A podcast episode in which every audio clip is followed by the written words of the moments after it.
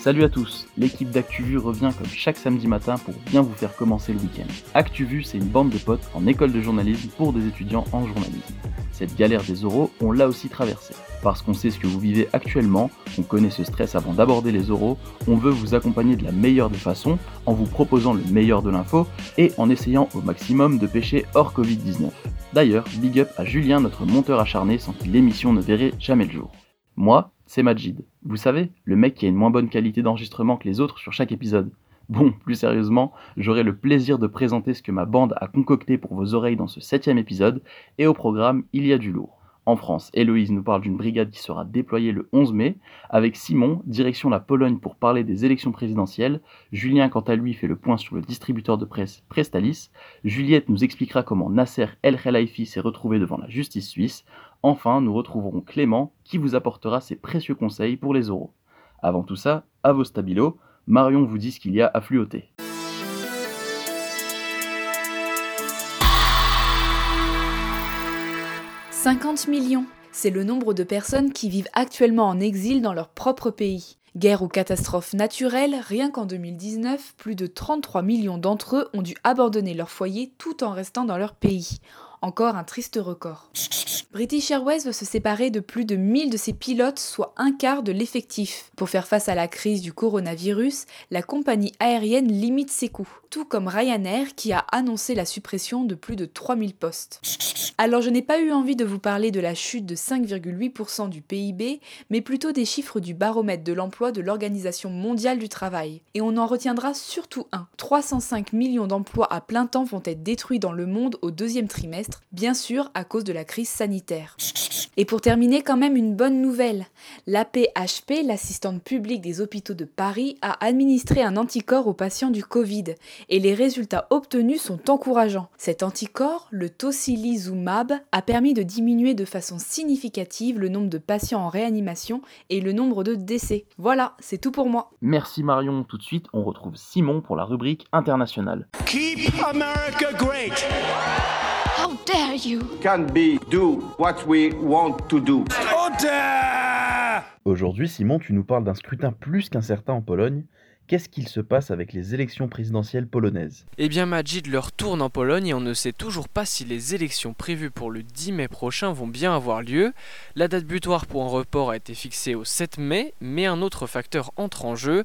Le parti du président Droit et Justice milite pour la tenue de ces élections par correspondance et la loi qui permettrait d'introduire ce scrutin de manière généralisée sera votée à la Chambre basse du Parlement le 7 mai prochain, le même jour donc qu'une possible annonce de report et les institutions internationales s'inquiètent de la précipitation qui mettrait en péril les standards démocratiques. Du côté de l'opposition polonaise, on est totalement contre, mais ils ne sont donc pas les seuls à être réticents à ce scrutin. Le Bureau des droits de l'homme de l'Organisation pour la sécurité et la coopération en Europe, la vice-présidente de la Commission européenne pour les droits de l'homme et d'autres ONG de défense des droits de l'homme se sont opposés à ces élections. Ils reprochent tous les manquements dans la préparation du scrutin, l'impossibilité de garantir un accès universel et l'anonymat des votants ou encore le manque de transparence du décompte des voix. Tout ça pour assurer sa réélection. Exactement, le chef du parti au pouvoir, Jaroslav Kaczynski, et le président candidat à sa réélection craignent tous deux les conséquences du coronavirus, parce que si le président sortant est en plutôt bonne position pour l'instant, rien n'assure qu'il le sera toujours après la gestion des conséquences économiques et sociales de la crise sanitaire. Comme Clément la semaine dernière, tu vas nous parler de peine de mort. Et oui, en une semaine, deux pays ont aboli la peine de mort, le Tchad et l'Arabie saoudite. Pour le premier, la sentence n'était encore applicable que pour les crimes terroristes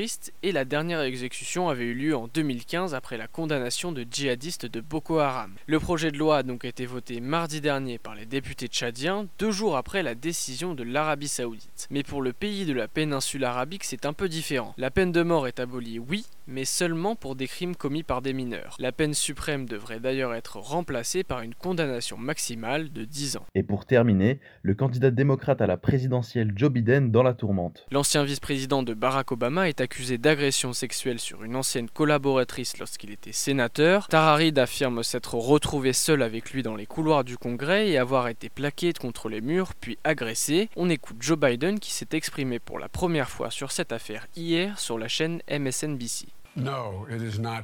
Non, ce n'est pas vrai. Je le dis formellement, ça n'est jamais arrivé. Les faits remontent à 1993 et sont donc prescrits. Plusieurs partisans de Bernie Sanders ont d'ailleurs appelé Joe Biden à retirer sa candidature. Merci Simon. Maintenant, Héloïse nous ramène en France. La République, c'est moi Quelle indignité. Nous sommes sur le service public. Et ils sont là, ils sont dans les campagnes. Parce que c'est notre projet Héloïse, aujourd'hui tu nous parles d'une mesure particulière annoncée par le gouvernement pour le déconfinement. C'est exact, Majid. Vous n'êtes pas sans savoir que notre Premier ministre a annoncé le 28 avril les mesures pour le déconfinement. Et parmi elles, il y en a une qui a particulièrement retenu mon attention, la création de brigades sanitaires. Mais qu'est-ce que c'est que ça? Dès lors qu'une personne aura été testée positive, nous engagerons un travail d'identification et le test de tous ceux, symptomatiques ou non, qui auront eu un contact rapproché avec elle. Tous ces cas contacts seront testés et seront invités à s'isoler compte tenu des incertitudes sur la durée d'incubation. En écoutant parler Édouard Philippe, je les imaginais tests sérologiques à la main, protégés de la tête aux pieds, à sillonner la France, mais en fait, il n'en est rien. Ces brigades sont pilotées par les caisses primaires d'assurance maladie, les CPAM de chaque département. Imaginez que vous allez chez votre médecin généraliste et là, vous êtes testé positif. Aïe, coup dur. Votre médecin devra alors renseigner dans une application dédiée tous les membres de votre famille avec qui vous avez été en contact 48 heures avant l'arrivée des premiers symptômes. Et ces renseignements arriveront alors à la CPAM de votre département. Là, ce sera au tour des brigadiers de contacter les personnes recensées par votre médecin, mais également d'agrandir la recherche à toutes les personnes que vous auriez été susceptibles de croiser hors de votre domicile. Mais c'est un travail de fourmi qui s'annonce. Ça demande beaucoup de moyens humains, non? Effectivement, cette mission très chronophage va réunir les employés des CPAM pour commencer. Ils sont environ 5000 selon le Figaro, mais ils pourraient être rejoints par des employés de mairie, de département ou des associations. En tout cas, ces brigades devront sans doute fonctionner 7 jours sur 7 avec des horaires que l'on n'ose même pas imaginer, car l'objectif principal de ces enquêteurs sera d'informer tous les cas contacts dans un délai de 24 heures. Ces brigades sont réclamées depuis quelque temps par le président du conseil scientifique Jean-Claude Delfrécy. Selon lui, elles devraient être composées de 30 000 personnes environ afin de pouvoir couvrir la totalité du pays. Il aime à comparer avec la Corée du Sud qui a déjà mis en place ce système avec 20 000 enquêteurs pour 52 millions de Coréens contre 67 millions de Français. Et pour éviter d'être parmi des cas contacts, rien de mieux que de se déplacer à vélo au lieu de prendre les transports en commun, non? C'est une idée, oui. En tout cas, c'est celle que présente Anne Hidalgo dans un entretien à l'AFP. La maire de Paris a décidé que la rue de Rivoli serait interdite aux voitures tant que l'épidémie sera présente en France. Cette décision fait partie du plan de déconfinement de la capitale qui sera dévoilé le 5 mai. Le ministère de la Transition écologique va lui aussi donner un coup de pouce au vélo. Un forfait de 50 euros pour toute réparation sera offert aux personnes prêtes à enfourcher leur bicyclette pour aller travailler. Et pour finir, tu nous parles d'un certain Juan Testa. Vous n'en avez peut-être encore jamais entendu parler, mais la justice italienne, elle, le cherche depuis 10 ans. Ce criminel espagnol a été arrêté par la police française le 25 avril à l'aéroport de Roissy. Il est connu pour trafic de drogue, proxénétisme, ainsi que des faits de viol et de séquestration, et désormais il est en attente pour être remis aux autorités italiennes. Merci Héloïse, place à la rubrique Société avec El Jefe, Julien. Bah, on m'a demandé de, de, de rendre service, j'ai rendu service monsieur.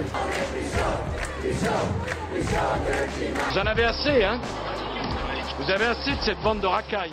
Alors Julien, cette semaine, on a à nouveau parlé de Prestalis. C'est quoi les dernières infos? Tout à fait, Majid. Ça fait plusieurs jours qu'on reparle de Prestalis. C'est le principal distributeur de la presse dans les kiosques et les marchands de journaux. Le groupe se présente même comme le leader dans le domaine et pour cause, il occupe 75% du marché. Sauf que ce leader est dans une situation financière très compliquée. Le groupe vient d'annoncer être en cessation de paiement et a donc déposé le bilan. La crise actuelle a accéléré sa chute avec la fermeture de 20 à 25% des 22 000 points de vente, mais cela fait plusieurs années que Prestalis est touché par la baisse des ventes de la presse, que ce soit les journaux quotidiens ou les magazines. Du coup, les dettes se sont accumulées, Prestalis doit de l'argent un peu partout, aux points de vente, aux éditeurs de journaux et magazines, mais aussi à l'État. Pourtant, hors de question pour l'État d'abandonner le soldat Prestalis. L'État a déjà injecté des millions dans le groupe et pour cause, si Prestalis disparaît, c'est la distribution des quotidiens régionaux et nationaux qui s'arrête. Sauf qu'en ce moment, l'État dépense déjà pas mal.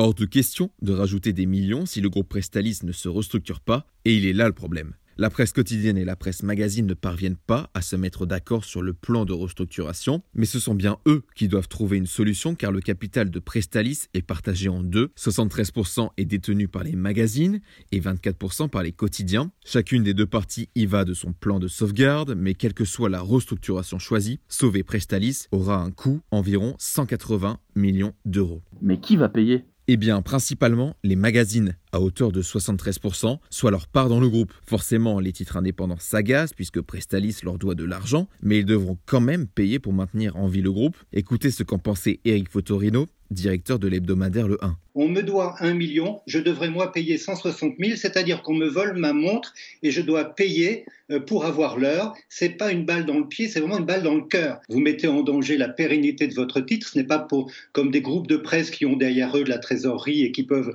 euh, subir ce genre de choc sans mourir. Nous, on peut mourir. Le bras de fer doit pourtant se résoudre avant le 12 mai et la décision du tribunal de commerce de Paris qui peut prononcer la liquidation du groupe. On termine avec une étude publiée cette semaine. Selon une étude rendue publique par l'Institut des relations internationales à Bruxelles, le risque que des terroristes reconnus coupables récidivent est très faible. Selon eux, seulement 5% des individus condamnés pour des actes de terrorisme ou de radicalisation commettent un nouvel acte. Les chercheurs se sont appuyés sur des cas de terroristes condamnés, libérés et recondamnés dans plusieurs pays européens et les États-Unis, un rapport qui se veut rassurant alors que les services de sécurité des différents pays évoquent la récidive comme l'une des grandes menaces de ces prochaines années. D'ici 2025, 90% des 1700 détenus pour terrorisme ou radicalisation devraient sortir de prison en France. Merci Julien. Autour de Juliette pour le sport et la culture. Vous savez, moi je crois pas qu'il y ait de bonnes ou de mauvaises situations.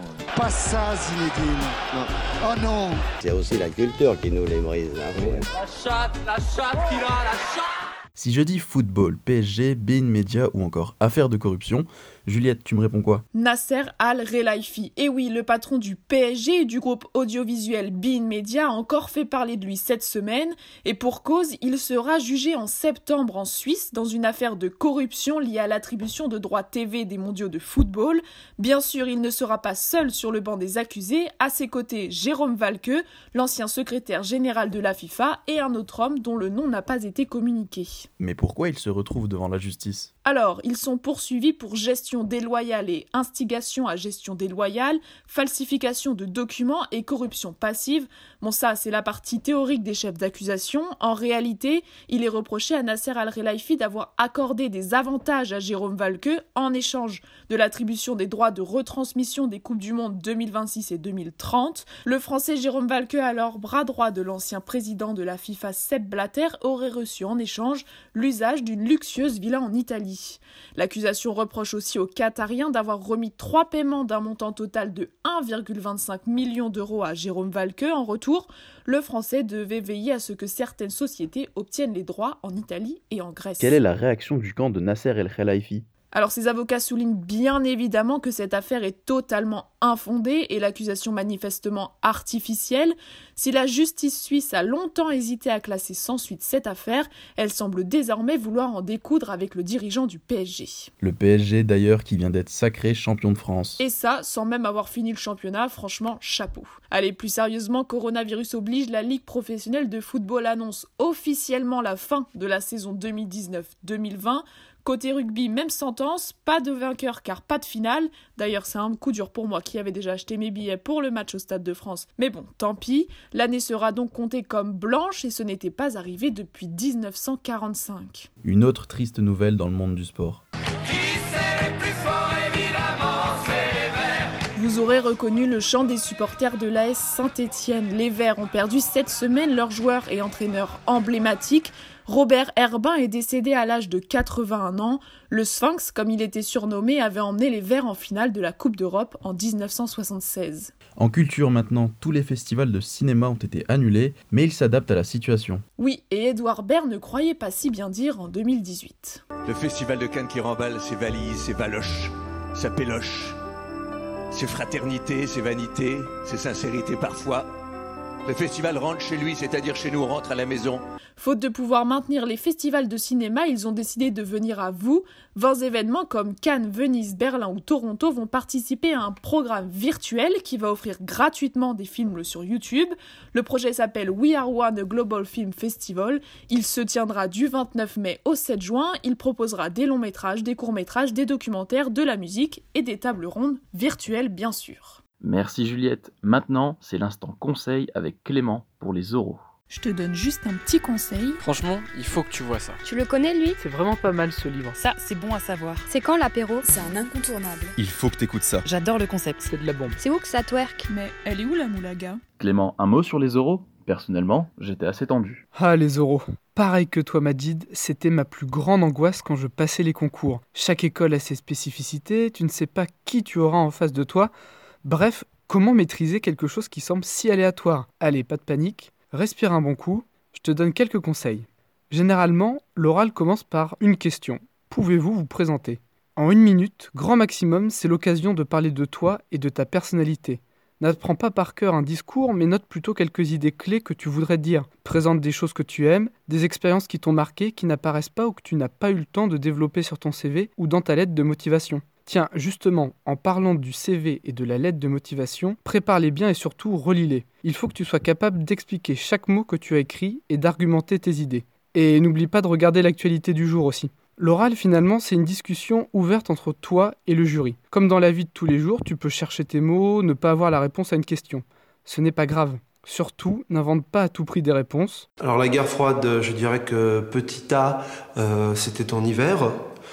Petit B, c'était aux alentours de 0 degré Celsius.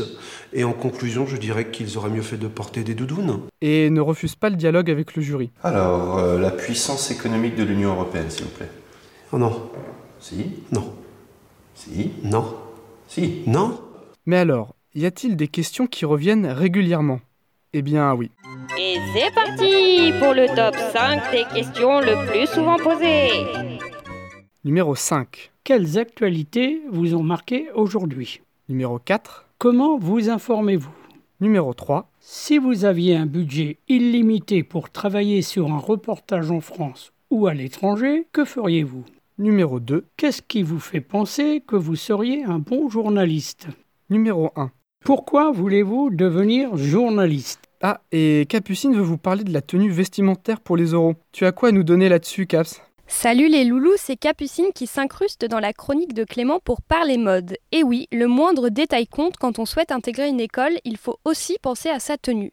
Votre outfit dit beaucoup sur vous, même sur Skype. Alors ne vous présentez pas en costard cravate, les journalistes ne sont pas des businessmen, mais ne vous présentez pas non plus en jogo. Un jean bien coupé avec un t-shirt blanc ou une chemise bien repassée, ça fera largement l'affaire. Gros bisous Merci Capucine. J'espère que cette chronique t'aura un petit peu aidé. Sois prêt à parler de toi, du journalisme, et quand tu hésites, prends un moment pour réfléchir.